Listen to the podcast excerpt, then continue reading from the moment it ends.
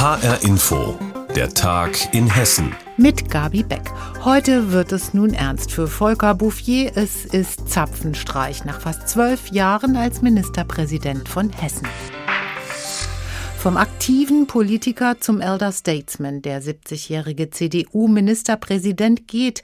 Wie wird er in der CDU wahrgenommen? Was bleibt von ihm? Was kommt nun? Fragen, denen HR Info Nordhessen-Korrespondent Rainer Janke nachgegangen ist. Hessens Ministerpräsident Volker Bouvier geht und bekommt von der Basis im Land gute Kritiken. Und das, obwohl man ihm vor zwölf Jahren die Rolle als Landesvater nicht so recht zugetraut hatte. Immerhin galt der damalige Innenminister als harter Hund. Der schwarze Sheriff, wie man ihn genannt hatte, das war er wohl, aber er hat sich zum äh, Landesvater entpuppt und ich glaube, mit ihm sind sehr viele Leute zufrieden. Sagt Dr. Hans-Gerhard Heil. Seit Jahrzehnten macht Heil Kommunalpolitik in Fritzlar im Schwalm-Eder-Kreis, einer Region, die sich im Vergleich zum Ballungszentrum Rhein-Main immer ein bisschen abgehängt gefühlt hat. Der hat Bouffier in seiner Amtszeit aber besonders viel Aufmerksamkeit geschenkt. Nordhessen war quasi schon verloren vor 15 Jahren. Häuser sollten nichts mehr wert sein, Infrastruktur sollte zerbrechen, Bevölkerung sollte zurückgehen. Das ist alles nicht eingetreten. Ich denke, das äh, haben wir im Wesentlichen auch dem Volker Bourbier zu verdanken. Die nordhessische CDU-Basis hofft nun, dass auch der neue Ministerpräsident Boris Rhein Nordhessen nicht aus den Augen verliert, sagt Sandra Splanemann-Schaumlöffel. Das erhoffe ich mir jetzt dann auch von Boris Rhein, dass er uns ein bisschen mehr in den Fokus rückt, weil ähm, wir haben viel Potenzial hier oben in Nordhessen und da ist auf jeden Fall noch ein bisschen Nachholbedarf. Eine Region, die vor allem auch landwirtschaftlich geprägt ist und die in den letzten zwölf Jahren unter Volker Bouvier gute Fortschritte gemacht hat, ergänzt Landwirt und CDU-Mitglied Norbert Klapp. Er war immer mit den Details der Landwirtschafts- und Agrarpolitik vertraut und er konnte sehr gut zuhören und erst einmal die Lage analysieren. Der Wechsel in der Staatskanzlei wird natürlich auch vom politischen Nachwuchs in der Union begleitet. Pascal Rode ist Mitglied in der Jungen Union in Nordhessen und zieht seine ganz persönliche Bilanz nach zwölf Jahren Bouffier.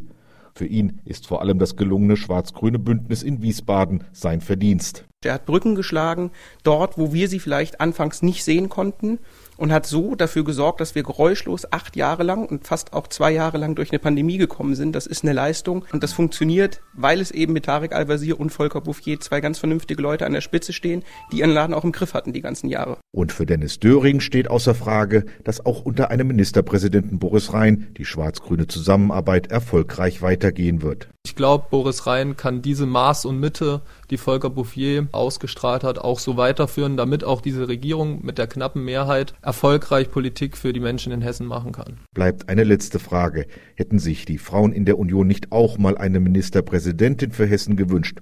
Für Sandra Splanemann-Schaumlöffel eine durchaus denkbare und auch wünschenswerte Option für die Zukunft? Grundsätzlich, klar, äh, bin ich natürlich dafür, dass mal eine Frau so einen Posten bekommt. Aber im Moment scheint es da keinen zu geben, der da entsprechend den Posten übernehmen kann. Aber das heißt ja nicht, dass es noch kommen wird irgendwann.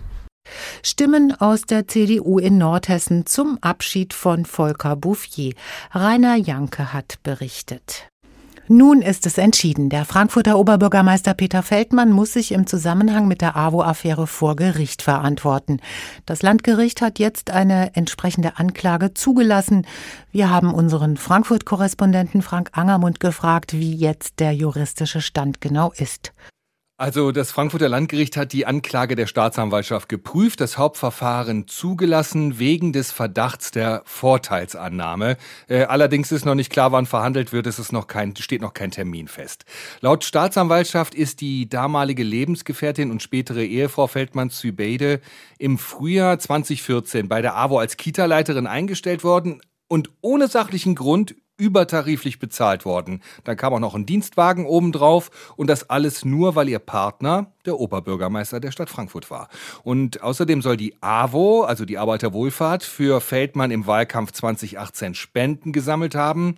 Eigentlich nichts Verwerfliches, muss man sagen. Aber Feldmann soll im Gegenzug mit der damaligen Verantwortlichen Hannelore Richter stillschweigend übereingekommen sein, dass er bei seiner Amtsführung künftig die Interessen der AWO wohlwollend berücksichtigt. Und wie hat Peter Feldmann die Neuigkeit heute aufgenommen? Na, er geht in die Offensive. Er lässt schriftlich mitteilen, endlich geht's los. Äh, jetzt können die maßlosen Anschuldigungen geklärt werden, sagt er. Er glaube an Fairness im Rechtsstaat, deshalb sei er fest davon überzeugt, vor Gericht seine Unschuld beweisen zu können. Und er wiederholt einen Satz, den er Mittwoch schon gesagt hat, sein Wohlwollen sei nicht käuflich. Da gab es ja diese Plakate Feldmann entsorgen, die für einige Stunden an zentralen Stellen in Frankfurt hingen. Was weißt du darüber? Ja, darauf ist Peter Feldmann zu sehen und um ihn herum fliegen Geldscheine, der UEFA-Pokal, das SPD-Logo, alles Anspielungen auf seine letzten Fehltritte. Darunter steht der Satz Feldmann entsorgen jetzt. Und die Plakate sind so gemacht, als würden sie von der Sauberkeitsinitiative Clean FFM stammen. Die haben aber bereits dementiert, etwas mit den Plakaten zu tun zu haben. Sie wollen auch rechtliche Schritte einleiten. Und ich glaube, da hat jemand sich einen wirklich schlechten Scherz erlaubt. Zum einen unerlaubt das Clean FFM-Logo benutzt. Die Aufmachung des Plakats ist auch irgendwie bei der Linken geklaut worden. Und der Spruch, jemand entsorgen, der stammt ja eigentlich von dem AfD-Politiker Gauland. Der hatte damals die Integrationsbeauftragte der Bundesregierung entsorgen wollen. Alles ziemlich geschmacklos, wie ich finde. Menschen sind halt kein Müll. Und Oberbürgermeister Feldmann ist auch nicht amüsiert. Der hat über Facebook mitteilen lassen, dass ihn dies zutiefst verletze. Auf Peter Feldmann kommt nun ein Gerichtsverfahren zu wegen Vorteilsnahme. Frank Angermund hat uns informiert. Emissionsfreier öffentlicher Personennahverkehr. Das klingt sehr schön und das ist es natürlich auch. Es bedeutet ja schließlich, dass die öffentlichen Busse keine Abgase mehr ausstoßen und so die Luft in den Großstädten etwas sauberer werden kann. Die Stadt Wiesbaden hatte 2017 ein ehrgeiziges Ziel ausgerufen. 2022, also in diesem Jahr, sollte der ÖPNV emissionsfrei werden. Aber das Projekt ist gnadenlos gescheitert. Andrea Bonhagen. Es ist deprimierend. Die Stadt Wiesbaden bzw. die städtische Verkehrsgesellschaft SW kauft jetzt erst einmal gar keine neuen Elektrobusse mehr. Stattdessen kauft sie 24 große neue Dieselbusse, dieses Jahr 12, nächstes Jahr auch noch einmal. Wenn es schlecht läuft, fahren sie die nächsten zwölf Jahre durch die Stadt. Zusammen mit über 200 weiteren großen und kleinen Dieselbussen, die man jetzt schon hat. Die Pläne, ganz auf Elektro- und Wasserstoff umzustellen, sind erstmal vom Tisch. Die Ursache? Fehlplanungen der früheren Geschäftsführung. Silas Gottwald, der verkehrspolitische Sprecher der SPD. Es hat jetzt zwei Gründe, warum das nicht funktioniert hat. Einerseits, dass einfach kein Unternehmen die Menge an emissionsfreien Bussen in der schnellen Zeit liefern konnte. Und der zweite Grund, und der liegt bei der SW als Versagen, das ist, dass man sich nicht ausreichend Gedanken um einen zweiten Betriebshof oder einen dritten Betriebshof gemacht hat. Das erklärt mir auch der verkehrspolitische Sprecher der Grünen, Martin Kraft. Die Elektrobusse sollten nachts auf dem Betriebshof geladen werden, aber niemand will mitten in der Nacht 100 Busse umparken. Also gilt pro Bus eine Ladesäule. Zurzeit ist Platz für 56 Ladesäulen und die sind alle belegt. Bis September sollen aber 56 weitere E-Busse von Mercedes kommen. Die sind eigentlich längst fertig. Wiesbaden sucht nun dringend neue Betriebshöfe. Dazu sagt Marc Dahlen, verkehrspolitischer Sprecher der CDU. Wenn man einen Blick auf den Betriebshof von SW Verkehr wirft, erschließt sich jedem Laien, dass dort der Platz nicht ausreicht. Das ist ein Umstand, der seit langer Zeit bekannt ist. Wie kann es sein, dass trotzdem niemand Lösungen gesucht hat? Die alte Geschäftsführung musste aus anderen Gründen gehen, aber diese Fehler scheinen haarsträubend. Der neue Geschäftsführer Jan Görnemann spricht von Größenwahn seiner Vorgänger. Martin Kraft von den Grünen nennt es so. Bei der alten Geschäftsführung der SW Verkehr herrschte erst so ein Stück weit Wunschdenken und später dann Realitätsverweigerung, die einfach nicht zur Kenntnis genommen hat, dass für einen 100 Prozent Ausbau schlicht und ergreifend der Platz fehlt. Mark Dahlen, CDU, nutzt die Gelegenheit auch, einen grünen Politiker in Wiesbaden anzugreifen. Viel zu lange zugesehen hat der Aufsichtsratsvorsitzende und Verkehrsdezernent Kowohl. Doch es ist nicht alles schlecht. Immerhin hat Wiesbaden voraussichtlich im September 120 Elektrobusse und 10 Brennstoffzellenbusse. Das ist gut ein Drittel der Busflotte und bundesweit immer noch recht viel. Silas Gottwald, SPD, sagt, Wiesbaden sei Vorreiter und als Vorreiter müsse man auch ausprobieren dürfen. Das Ziel sei weiterhin Klimaneutralität. Es wird nicht Ende 2022 sein, aber immer noch schneller als in den allermeisten anderen Städten und darauf können wir trotzdem stolz sein als Stadt Wiesbaden. Bei den Grünen heißt es, die Situation sei zwar ärgerlich, aber jeder Kilometer, der mit dem Bus statt dem Pkw zurückgelegt wird, bringt dem Klimaschutz unterm Strich wesentlich mehr, als wenn auch der letzte Bus von Diesel auf Elektro umgestellt wurde. Verkehrsforscher Michael Ortgiese von der TU Berlin bestätigt, zwei Dieselbusse seien besser als ein Elektrobus. Denn zum Umsteigen von Auto auf Bus sei ein breites Angebot wichtig. Wiesbaden noch nicht wie geplant mit emissionsfreiem ÖPNV in diesem Jahr. Andrea Bonhagen hatte die Hintergründe. Am 18. Juni ist es soweit, dann ist in Kassel wieder Documenta, die 15. insgesamt. Dieses Mal kuratiert ein ganzes Künstlerkollektiv die Weltkunstschau. Ruan Grupa aus Indonesien. Ruan Grupa bedeutet so viel wie Raum der Kunst. Dahinter stehen rund zehn Künstlerinnen und Künstler. Sie versprechen eine demokratische, nachhaltige Documenta, die jeden ansprechen soll, und elitär ist da absolut out. Jens Wellhöhner stellt Juan Grupa vor. Wie geht's? Gut, gut. Und dir? Ja. Mach mal den Geigen fertig.